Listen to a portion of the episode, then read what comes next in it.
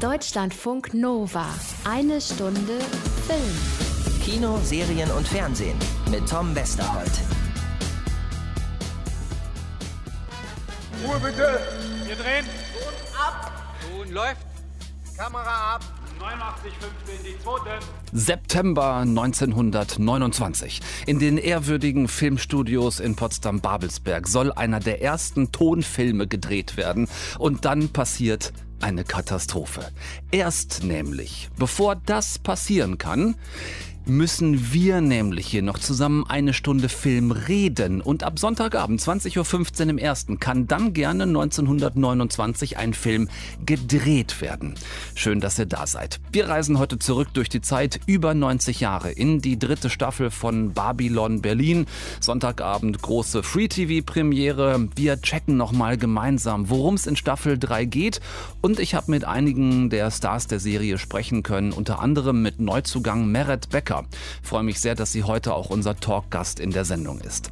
Außerdem gibt es was Neues im Kino. Da habe ich für diese Woche Miller Meets Moses rausgesucht. Das ist ein Coming-of-Age-Drama, äh, das mal ein wie sage ich das, ein erfrischend depressiver Gegenentwurf zu all den vielen Das Schicksal ist ein mieser Verräterfilm ist, wenn ihr ungefähr versteht, was ich meine. Wenn nicht, dann freut euch auf Anna Wollner, die redet Klartext über eine neue Justizserie bei Sky. Eine Serie, die Rapper 50 Cent produziert hat. For Life heißt sie, ist in den USA sehr gefeiert worden. Wir checken, ob wir da mitfeiern oder ob wir da ein Veto einlegen. So, äh, ich wäre dann soweit, das Schiff hier volle Kraft voraus gegen den Eisberg zu setzen. Noch irgendwer irgendwas Wichtiges? Moses! Ja, eigentlich Tom. Moses! Ich will nur reden! Ja, gut, dann reden wir. Deutschlandfunk Nova. Ruhe bitte! Wir drehen. Und ab! Ton läuft. Kamera ab! 89, 15, die zweite.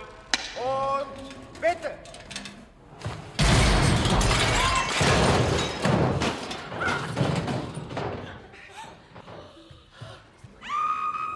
So wird sich das anhören. Sonntagabend ab 20.15 Uhr im ersten. Da startet, kann man schon echt so sagen, das TV-Event des Jahres bei uns. Babylon Berlin kommt zurück. Free TV-Premiere der neuen Staffel, die Anfang des Jahres äh, ja auf Sky zu sehen war. Szene gerade eben ist gleich vom Anfang aus der ersten Folge ein grauenvoller Unfall am Filmset von Dämonen der Leidenschaft. Das ist einer der ersten Tonfilme überhaupt, die im September 1929 in den Studios in Potsdam-Babelsberg gedreht werden. Ein fetter Studioscheinwerfer löst sich von der Hallendecke und erschlägt Filmdiva Betty Winter und gerufen wird die Mordkommission. Kriminalkommissar Gerion Rath. Kann es denn passiert sein? Die Lampe ist gekippt und die Schraubköpfe hat's rausgerissen. Wo ist das Kabel, das zum Scheinwerfer gehört? Na, hier. Nicht anfassen. Das ist ein ganz schöner Kavenzmann, so eine 10 kW. Chef, sollen wir loslegen? Die Dekoration auf Spuren absuchen. Methode Gennert. Handschuhe. Was für ein Glück im Unglück, dass der ganze Vorfall sich in einem Filmstudio ereignet hat. Herr Kommissar, der Vorfall wurde von der Filmkamera aufgenommen. Dann müssen wir den Film sofort entwickeln lassen. Habe mir erlaubt, es bereits in die Wege zu leiten. Bitte schön. Ja gut, das war's von unserer Seite. Ich greife an dieser Stelle kurz vor. Es war kein Unfall. Die Diva wurde ermordet. Ein Phantom steckt dahinter und niemand weiß, wer dieses Phantom sein könnte und nicht mal, wer überhaupt ein Interesse am Tod der Schauspielerin haben könnte. Rat natürlich wieder gespielt von Volker Bruch ermittelt. Seine Kollegin Charlotte Ritter, aka Lief Lisa Fries, kann aber zumindest anfangs nur bedingt helfen, denn sie steckt mittlerweile in ihrer Ausbildung zur Kommissarin und in der dazugehörigen Prüfung fest.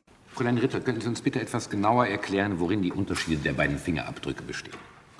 Ähm, ja, die. Die Rillen sind anders. Rillen? Naja, also die Papi. Die Papiralleisten. Sie meinen Papillarleisten? Ja, Entschuldigung. Die Papillarleisten, die sind ja bei jedem Menschen unterschiedlich. Ja gut, das weiß ja jedes Kind, nicht? Stress genug für Charlotte Ritter, trotzdem hilft sie Rat natürlich und äh, ja, ruckzuck stecken die beiden in Ermittlungen, die direkt in die Berliner Mafia-Szene von 1929 führen. Einem Jahr, in dem eh gerade eigentlich alles im Umbruch ist. Die Weltwirtschaftskrise bahnt sich an, die Nazis werden immer stärker und immer lauter, die Politik schwankt zwischen denen, äh, den Kommunisten und dem alten Adel und Militär oder ähm, anders ausgedrückt, die Weimarer Republik pfeift den Kaisermarsch auf dem allerletzten Loch und wirtschaftlich betrachtet geht dabei nicht nur der Wirtschaft selbst die Puste aus, sondern vor allem den Menschen, nämlich dank steigender Arbeitslosenzahlen und wachsender Armut.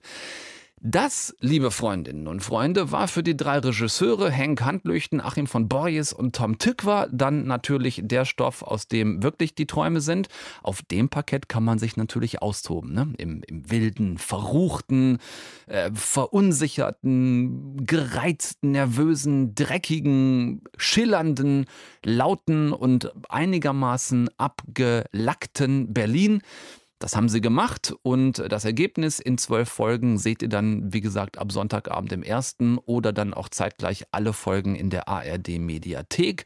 Kleiner äh, Nerd-Tipp an dieser Stelle, wer bis Sonntag gar nicht mehr warten kann. Es gibt die ersten drei Folgen schon mal vorab ab Freitagabend, also 48 Stunden vorher. Wer die ersten drei Folgen schon mal sehen will, kann das schon Freitagabend in der ARD Mediathek machen. Ab Sonntagabend, wenn es dann im Fernsehen läuft, dann halt wie gesagt auch der ganze Rest zum Backwingen oder Bingen. Ne?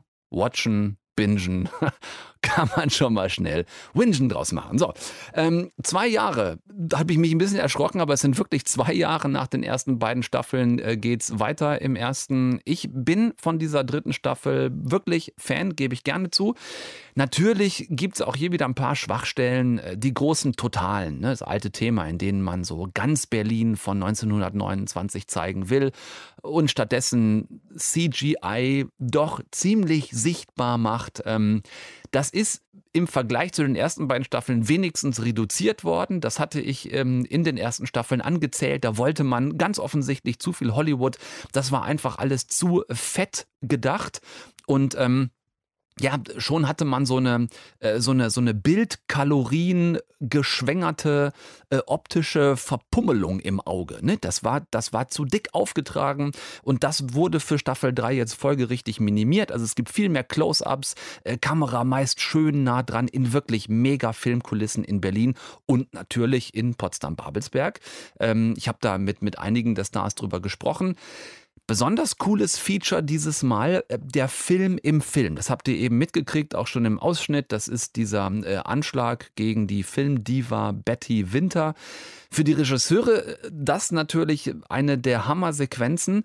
Also im Potsdam-Babelsberg von heute einen Film zu drehen, in dem im Potsdam-Babelsberg von 1929 ein Film gedreht wird. Es hat extrem Spaß gemacht und äh, war auch sehr anspruchsvoll, weil es, es, sollte natürlich irgendwie stimmig sein für die Zeit und gleichzeitig trotzdem unseren Vorstellungen davon, wie wir natürlich wissen, dass Filmsets auch sind, ein bisschen entsprechen. Ja, risky Business, so Film im Film. Äh, oft genug geht es in die Hose, das weiß auch Tom Tykwer. Ähm, hier haben sie es wirklich super gelöst. Viel mehr äh, Glamour, als dass es wirklich um die Story dieses Films im Film gehen würde. Das führt viel zu weit weg. Man hat ja eine eigene Story zu erzählen. Insofern äh, ist bei diesen Filmdrehs sehr viel Wert gelegt worden auf visuelle Effekte und die sind wirklich fett, kann ich euch versprechen. Ähm, ja, viele, viele aktuelle Links auch in der neuen Staffel. Hatte ich eben schon kurz angesprochen. Die Nazis, die 1929 ja wirklich immer lauter noch immer stärker wurden, die man aber damals nicht wirklich ernst genommen hat. Ne? Äh, oder auch Gender-Themen, wie auch gerade gehört, Charlotte Ritters Kommissarprüfung. Eine Frau, die versucht, äh, sich gegen wirklich heftigen Sexismus innerhalb einer Männerdomäne durchzukämpfen und oft alleine gegen die Kerle dasteht, die sie belächeln, auslachen oder einfach über übel anmachen. Ähm, eine Situation, die heute zum Glück längst nicht mehr so krass ist wie damals, aber dieses oft alleine unter vielen Männern, das hatte Schauspielerin Liv Lisa Fries natürlich auch schon. Ich kenne das natürlich schon auch aus der Arbeit, dass ich quasi die Frau inmitten von vielen Männern bin. Aber ich werde natürlich ganz anders auch ernst genommen heute und nicht irgendwie, mir wird nicht der Mund verboten oder mir wird nicht gesagt, dass ich jetzt mal äh, gehen soll oder irgend sowas. Das ist schön, wenn das in diesem Fall jetzt so war. Ich weiß auch, dass die drei Regisseure äh, nichts anderes zulassen würden. Aber auf Grundlage einer immer noch notwendigen MeToo-Debatte ist so ein Thema innerhalb einer Serie natürlich dann auch ein sehr aktuelles. Das ähm, gelingt den Machern hier mit einigen realen Themen, transportiert von 1929 ins Heute. Und äh, bei allem Genöle und Genörgel, da sind wir gerne mal schnell dabei, gerade wenn es um äh, deutsche Produktionen geht. Äh, vielleicht mal das dazu. 50 namhafte Schauspieler in Charakterrollen. Also in wirklich, in man hätte früher gesagt, in Sprechrollen. Ne? Ähm, zig Sets, die bis ins kleinste Detail mit Requisite, Maske, Kostüm etc auf so ein perfekt glaubhaftes damals geschminkt wurden. Dazu in einzelnen Szenen hunderte von Komparsen gleichzeitig. Äh, und das alles dann noch in ja, einem, einen wirklich sehr spannenden zehn Stunden langen Film in zwölf Teilen zu gießen, da finde ich, kann man das Nörgeln auch schon mal einstellen und einfach mal anerkennen, äh, was Fetteres als Babylon Berlin gibt es im deutschen Fernsehen nicht. Das ist internationaler Standard und Staffel 3 äh, fand ich besser als die ersten beiden. Also alle scheinen auch viel aus dem ersten Dreh gelernt zu haben. Guckt's euch äh, gerne an ab Sonntagabend. So. Äh, neue Gesichter hatte ich eben auch kurz gesagt. Also neben den Bekannten von Volker Bruch, Lief Lisa Fries, Benno Fürmann, Lars Eidinger, Hanna Herzsprung und vielen anderen gibt es neue große Namen wie äh, Ronald Zerfeld, Caro Kult, Hanno Kofler, Saskia Rosendahl, ähm, Sabine Tambrea und auch Meret Becker. Sie spielt Esther Kasabian, die Frau vom Mafia-Boss, genannt der Armenier.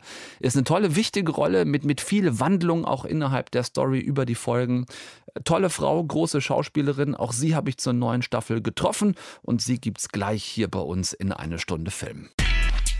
Deutschlandfunk Nova. Eine Stunde Film großer Interviewmarathon heute zu Babylon Berlin zur dritten Staffel und äh, wir freuen uns über Esther Kasabian, über Meret Becker. Hallo, grüße dich. Ahoi. Du bist, ähm, man darf nicht sagen, die Neue bei Babylon Berlin, weil ihr seid ein paar Neue. Ronald Seerfeld äh, beispielsweise oder Hanno Kofler, also wirklich ein paar große äh, neue Schauspieler, die hinzugekommen sind. Aber jetzt reden wir mit dir, Meret. Wie war das, das Dazukommen zur dritten Staffel jetzt, das Ankommen in so einer großen Produktion? Produktion bist du von allen freundlich aufgenommen worden. Ja, sehr. Also das ist das Erste, was mir auffiel, dass es eine riesen Produktion ist, aber dass der Umgang miteinander ein, ein wahnsinnig konstruktiver und schöner ist. Also es wird eigentlich, also es, man kann mal genervt sein oder so, wenn man das zurecht ist, aber man, es ist ein wirklich aufgeregtes, freudiges Arbeiten, weil man weiß, dass man an diesem schönen Projekt mit teilhaben darf irgendwie. Und das bei allen Beteiligten und alles auf Augenhöhe. Also das ist so wahnsinnig angenehm und auch äh, nicht immer der Fall beim deutschen Film. Also in diesem Fall ist es ja eine sehr man merkt einfach, dass das international, also Tom Tückwer ist einfach ein internationaler ähm, Regisseur und Produzent und das merkt man einfach, äh, dass das eine andere Umgangsweise ist. Es ist sehr auf Augenhöhe, ist angenehm. Du kennst dich ja tatsächlich auf allen Plattformen sehr gut aus. Also egal, ob das jetzt Film ist oder ob das auch Fernsehen ist, auch die größeren Fernsehproduktionen, der Tatort nur als ein Beispiel. Inwiefern ist jetzt so eine Produktion wie Babylon Berlin da doch nochmal anders? Die wird ja nun oft betitelt als größte, schrägstrich teuerste deutsche Fernsehproduktion, die es bisher so gegeben hat. Spürt man das als Schauspielerin am Set? Ähm, das sieht man vor allem als Schauspielerin am Set. Also es sind halt wahnsinnig viele tolle, großartige Kostüme und es sind, das ist eine großartige Ausstattung und wir haben äh, Szenen geprobt, an den, oder eigentlich jedes Wochenende auch geprobt und vorbereitet. Also es, man fragt sich, wie ähm, die drei äh, Regisseure das kraftmäßig durchstehen, weil sie ja das Schreiben dann vorproduzieren. Man trifft sich vorher tatsächlich, was ganz toll war, auch in einer großen, möglichst großen Runde, so denn die Leute Zeit und haben und können äh, zum miteinander lesen. Ähm, man hat mehrere Kostümproben, man hat richtig Anproben. Es werden einem Kostüme auf den Leib geschneidert. Es äh, Maskenproben, ähm, ja, und dann, dann, und dann dreht man paradoxerweise äh, nicht so wie in Hollywood, wo man das Gefühl hat, die haben, wenn man so Making-ofs sieht, zur Zeit für eine Szene, um die lange vorzubereiten oder so. Man dreht an einem Drehtag gefühlt eine ganze Drehwoche. Das ist wirklich der Wahnsinn. Also Tom und ich standen so, also erstmal immer mit leuchtenden Augen. Also der freut sich über alles und das ist so schön.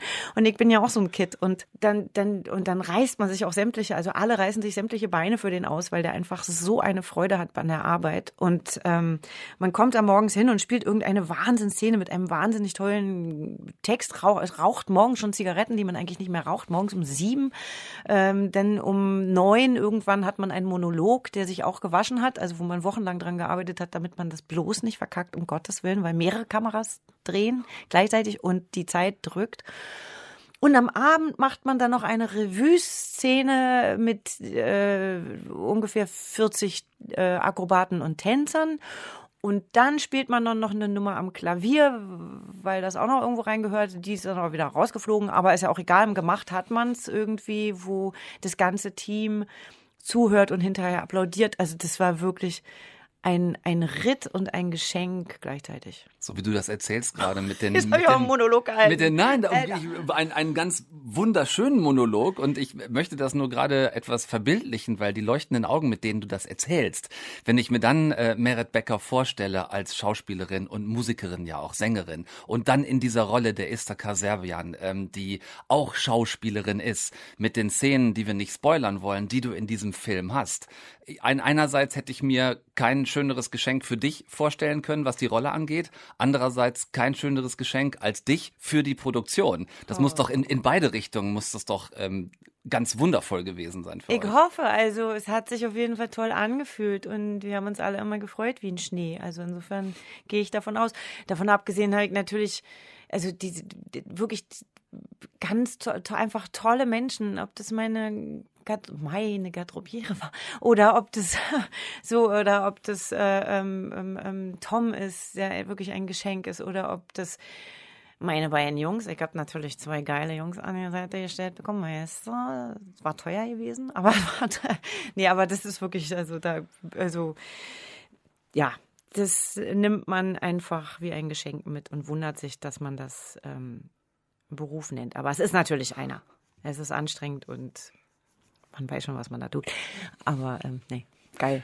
Bevor wir auf die beiden tollen Jungs kommen, auf den, auf den einen Michel und auf den anderen äh, Ronald, ähm, möchte ich noch kurz bei der Rolle bleiben, die du spielst, weil sie was ganz Besonderes hat. Nämlich, du, also Meret, spielst eine Schauspielerin in einem Film, die in diesem Film einen Film dreht.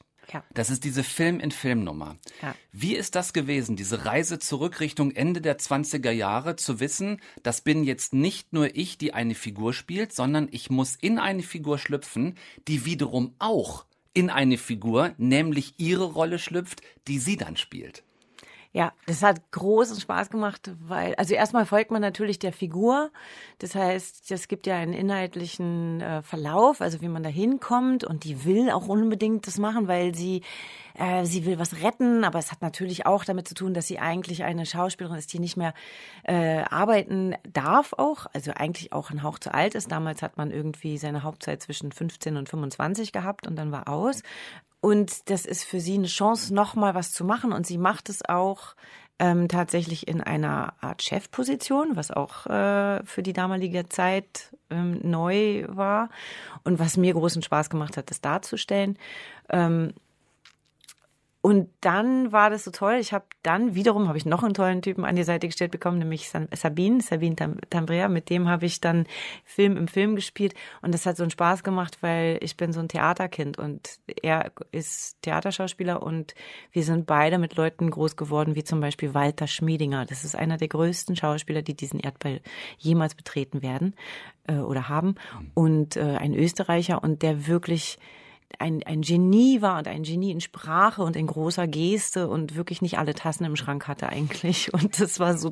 Und wenn man mit diesen Einflüssen und das liebt, äh, mit diesen Einflüssen da reinkommt und den Mut zur großen Geste, dann ist also ist natürlich die Stummfilmzeit ein Geschenk vor dem Herrn.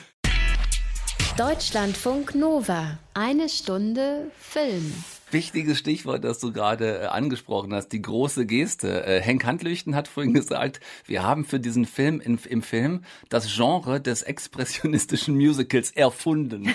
ja, das, das ist eine, ein, ja, besser kann man es nicht sagen. Was es nicht wirklich gab und diese Szenen mit äh, Sabin, die wir auch nicht spoilern werden, äh, es werden alle sehen, ab Sonntagabend 2015 im ersten, wenn es losgeht, diese Szenen mit Sabin, die haben natürlich etwas im positivsten Sinne wunderschön übertriebenes. Ne? Die, die große Geste, die ja damals noch aus der, aus der Stummfilmzeit kam, wo man sich halt noch nicht im Film mit Worten verständigen konnte. Wie habt ihr daran gearbeitet? Wie müssen wir uns diese, diese Proben für diese Szenen vorstellen? Weil das Ergebnis ist äh, unglaublich. Man kann also, man zögert einfach nicht, man macht einfach. Und wenn man dann eben, wie auf Sabine, wir kennen uns halt aus dem Berliner Ensemble und wenn man dann aufeinander prallt und merkt so, okay, wir haben beide jetzt hier den Mut zur großen Geste und hauen einfach drauf, also das, dann ist das, äh, man, man, man, man hadert nicht. Das ist ganz komisch. Das ist so. Ich habe mal vor vielen Jahren Pierolinaire äh, gemacht und wirklich Pierolinaire ist ein Zwölftonmusik und das ist da, wo Opernsänger in die Knie gehen. Also und man darf das nicht singen und ich habe das vorbereitet und wenn dann ein guter Dirigent kommt, dann funktioniert das plötzlich. Vorher, bis vor eine Woche vorher habe ich gedacht, ich lasse mich vom Auto überfahren, damit ich das nicht machen kann. Und als dann der Dirigent kam, habe ich gedacht, okay, ich mache das nur noch mit dem und das war's. Und so ist es da auch. Man geht dann hin und man macht es in dem Moment denke ich mir, ich mache das jetzt für Tom und das war's. Und dann haut man einfach, also man macht einfach. Und das ist das Schöne. Also man lässt wieder los. Und ähm, genau, das ist aber ein Tonfilm, das heißt, wir haben auch noch gesungen. Aber man hat die Geste des Stummfilms halt, weil es einer oder der erste Tonfilm war es, glaube ich, sogar, spiel, spielen wir. Ja, mhm. genau. Ja, es ist auf jeden Fall, also dadurch ist euch wirklich genau diese, diese schöne Melange gelungen, nämlich das rüber zu transportieren, was dann im Ergebnis mit dem Ton, mit dem Gesang und der viel zu großen Geste genau das Dilemma verdeutlicht, in dem die Szene damals gewesen ist. Ne? Also viele Schauspieler haben es ja auch gehasst, die wollten keinen Ton, die wollten bei diesem Ausdruck, ne, es ist irgendwie, äh, Schauspiel ist Schattenspiel und so, da, da wollte man ja irgendwie oft bleiben und das ist euch wunderbar gelungen. Ich muss noch eine Frage zum Schluss stellen. Ähm, wir haben ja in, in der ARD-Medien Mediathek auch die Filmklassiker, die äh, von euch kuratiert worden ja. sind welchen Film du ausgewählt hast für die Mediathek äh, und warum. Also ganz ehrlich habe ich, hab ich mir mehrere Filme ausgewählt, aber ich habe dann, äh, haben sich natürlich viele um, um einiges gerissen und ich habe bekommen eigentlich den bekanntesten Film, den Blauen Engel bekommen und ähm, finde das aber auch ganz sensationell, weil der ist nicht umsonst so berühmt. Eine Mann-Verfilmung, Professor Unrat, Lustigerweise heißt die Person eigentlich Rat, also so wie in Babylon Berlin auch. Und ähm, es ist natürlich ein äh, ja, ein Aufzeigen eines Spießers sozusagen, der die Abgründe des Lebens sieht und dann kippt eigentlich auch die Emotionen, die man zu dieser Person hat. Also es ist ganz, ganz toller Film, ganz toll gespielt. Emil Jannings, Josef von Sternberg, Friedrich Holländer, die Musik und eben natürlich Marlene Dietrich, wie sollte es anders sein, als Fesche Lola in dem Etablissement, wie der Berliner sagt, der Blaue Engel. Die atmet natürlich die Kabarets der damaligen Zeit so wahnsinnig äh, mit. Also das ist wirklich jedes Mal, wenn die, ich bin von Kopf bis Fuß auf Liebe eingeschätzt, heul ich leider Rotz und Wasser. Das ist wirklich umwerfend. Einfach schön. Gucken, unbedingt gucken. Merit Becker. Vielen Dank für das schöne Gespräch und äh, wir freuen uns auf dich ab Sonntagabend im ersten in Babylon Berlin, dritte yes. Staffel, Esther Kasabian. Cool. Attacke. Ich danke. Danke. Deutschlandfunk Nova. Eine Stunde Film. So Leute, alle mal kurz die Augen zumachen und vor dem ähm, geistigen äh, Ebensolchen mal durchgehen, welche Anwaltsserien fallen uns mal so spontan ein. Irgendwie muss ich immer noch an Ellie McBeal denken. Irgendwer sagt, das ist wie so eine Art, wie so eine Art ähm, ähm, Logorö. Anna, ich weiß nicht, wie ist es bei dir? Jemand sagt Anwaltsserie, ich sag sofort Ellie McBeal. Ich sag auch Ellie McBeal und ich erhöhe um The Good Wife und äh, oh. Suits. Oh ja, Suits, oh definitiv. Ja, ich würde noch Better Call Saul ins Rennen schmeißen. Ähm, und eine meiner liebsten Anwaltsserien, äh, Boston Legal. Die lief gar nicht so wahnsinnig lange. Ich glaube, es waren nur vier oder fünf Staffeln oder so mit James Spader in äh, einer der Hauptrollen, zusammen mit ähm, hier Captain Kirk, dem, dem Original. Äh, William Shatner. Selbstverständlich. So, seit gestern äh, haben wir bei uns in Deutschland eine Anwaltsserie, die in den USA im Frühjahr von der Kritik schon äh, hoch bejubelt wurde. Vor Live nämlich. Pflichtverteidigerin Anna Wollner hat in die Serie reingeguckt. Anna, ähm, jetzt die große Frage nach den vielen Anwaltsserien, die es so gab bisher schon. Gibt es irgendwas, was diese anders macht? Äh, ja, ungefähr alles. Also beziehungsweise fangen wir mal vorne an beim Setting, beziehungsweise, wenn man das überhaupt so sagen kann, dem Wohnort des Anwalts, um den es hier geht. Ähm, denn da gibt es schon Irritierungen oder Irritationen in den ersten Folgen, in der, erst, äh, in der ersten Folge, in den ersten Minuten. Ähm, da sehen wir nämlich die Hauptfigur, Aaron Wallace, gerade noch im orangefarbenen Häftlingsoutfit im vergitterten Gefangenentransporter sitzen und dann steht er wenige Augenblicke später im Anzug vor einem Richter und verteidigt seinen Mandanten. Da könnte ja jetzt jeder sagen, ja, Moment mal, die spielen hier mit verschiedenen Zeitebenen, der ist halt irgendwann in den Knast gekommen. Nee, ist er nicht. Ist eher andersrum. Also Wallace, der war bis vor ein paar Jahren ein unbescholtener, rechtschaffener Bürger, so schön mit Frau, Haus und Kind Mhm. und ist dann allerdings wegen illegalem Drogenhandel zu lebenslanger Haftstrafe verurteilt worden und hat hinter Gittern Jura studiert und dann durch ein Schlupfloch im System eine Anwaltslizenz in New York erhalten und verteidigt jetzt vor Gericht seine Mitinsassen. I, Aaron Wallace, am serving a life sentence for something I didn't do. Except today, for the first time, I've got a way to fight back.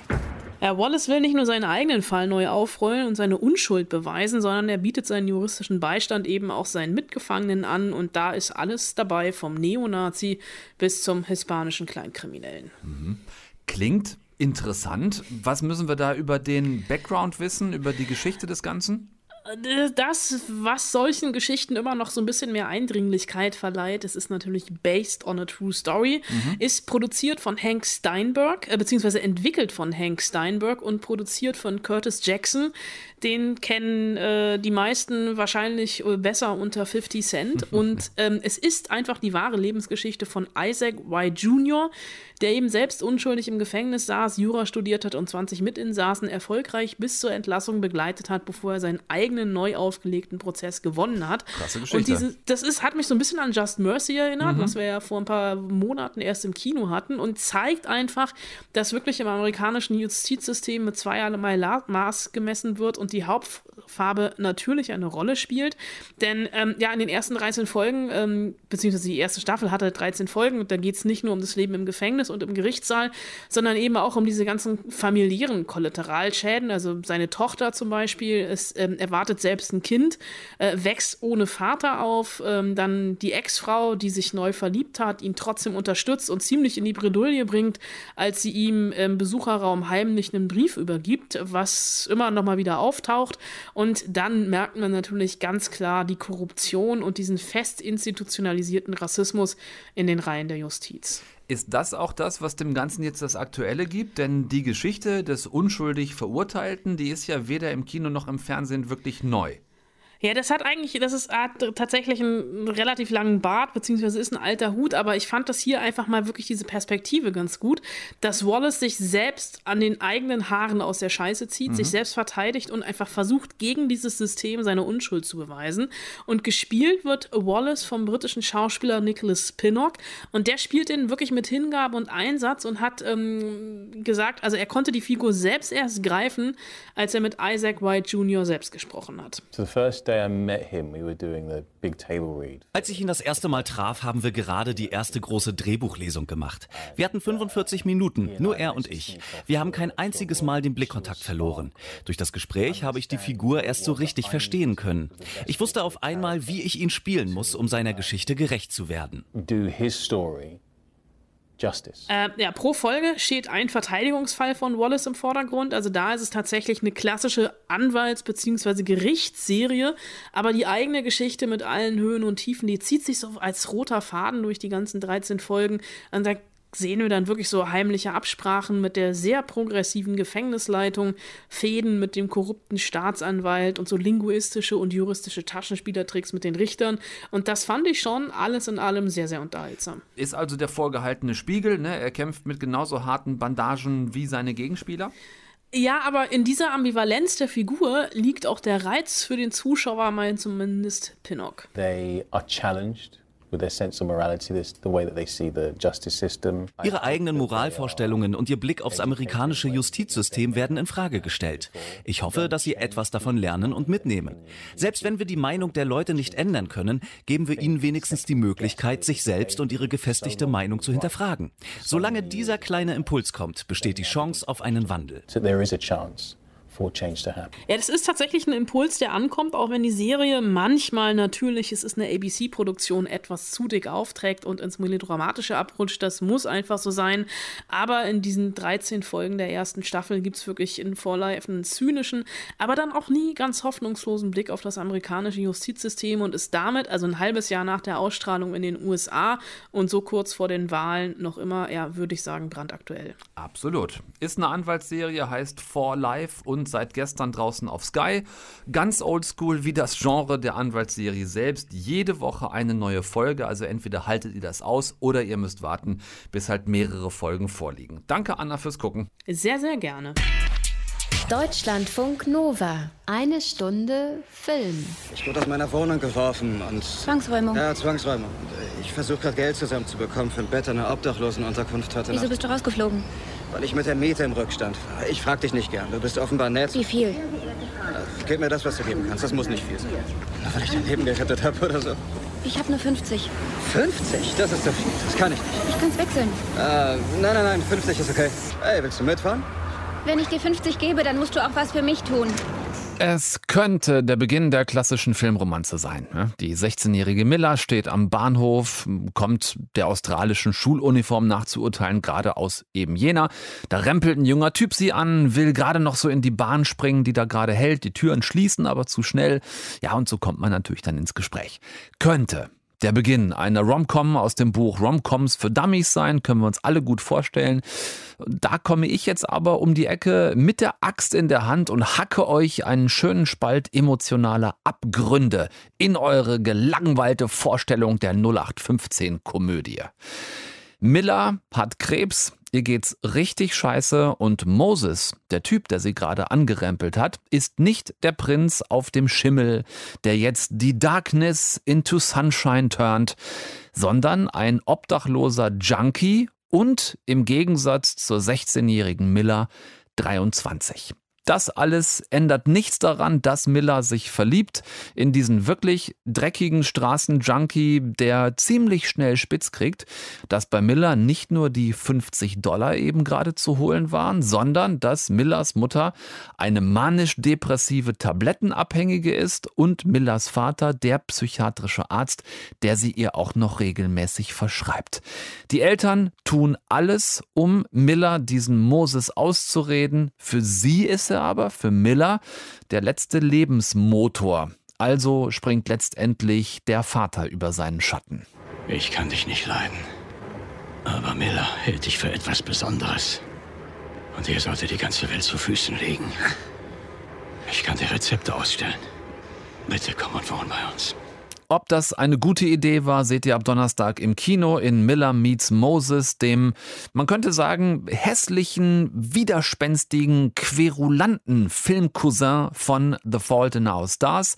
Ich hatte, gebe ich zu, im Vorfeld erst wenig Bock auf den Film, weil ich langsam keine Coming-of-Cancer-Stories mehr sehen kann. Ich fand, das waren insgesamt nicht allzu wenige in letzter Zeit gefühlt. Aber äh, dieses düstere Kammerspiel hier aus äh, dysfunktionalem Vater-Mutter-Tochter-Gespann, das dann auch noch durch diesen I don't give a shit about anything Junkie gesprengt wird, ist wirklich sehr sehenswert. Tiefste Depressionen treffen immer wieder mal auf so ganz kurze, unbeschwerte Momente wie Millers Geburtstag zum Beispiel, so Momente, in denen all das Schlimme, das hier allen Beteiligten gerade passiert, für kurze Zeit wie einfach ja, so nicht vorhanden zu sein scheint. Sie ist das Geburtstagskind. Das Geburtstagskind. Na los, Pussy. Er ist Pussy. Hm. Sehr gut. Ja, ja, ja. Miller, Hauptdarstellerin Eliza Scanlon, kennt ihr eventuell aus dem Film Little Women. Da hat sie an der Seite von unter anderem Emma Watson gespielt. Ansonsten ist die prominenteste Besetzung im Film Millers Vater. Der wird nämlich gespielt vom unfassbar guten Ben Mendelssohn. Von dem bin ich ja wirklich heftiger Fan. Spätestens seit der Familienthriller-Serie Bloodline. Wirklich so ein guter Typ.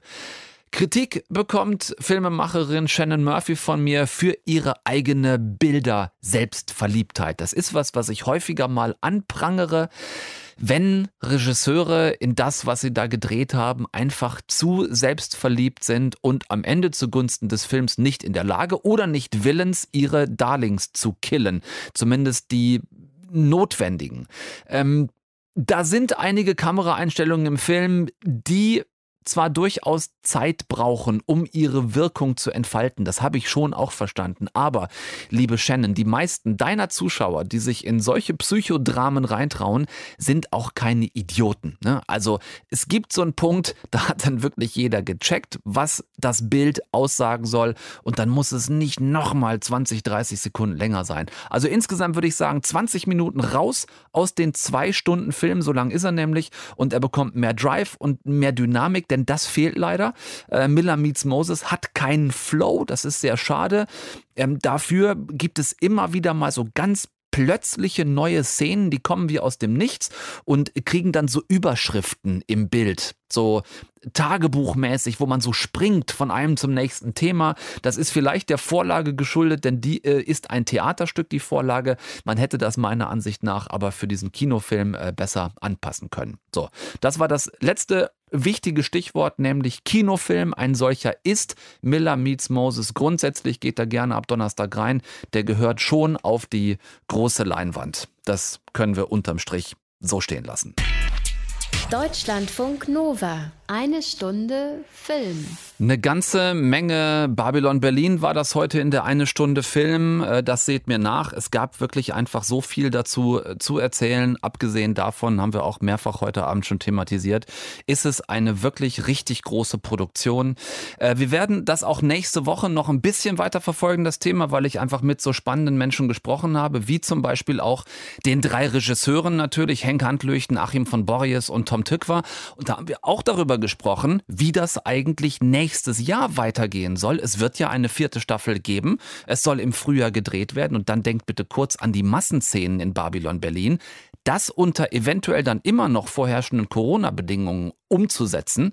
Äh, Henk Handlüchten hat erzählt, alles andere als einfach, selbst in der Vorstellung schon. Ich hoffe mal sehr, dass das kein Corona-Zeitalter wird, sondern nur eine Corona-Zeit, die vorübergeht und man dann doch wieder zu einem in unserem Fall auch zur Normalität zurückkehren kann.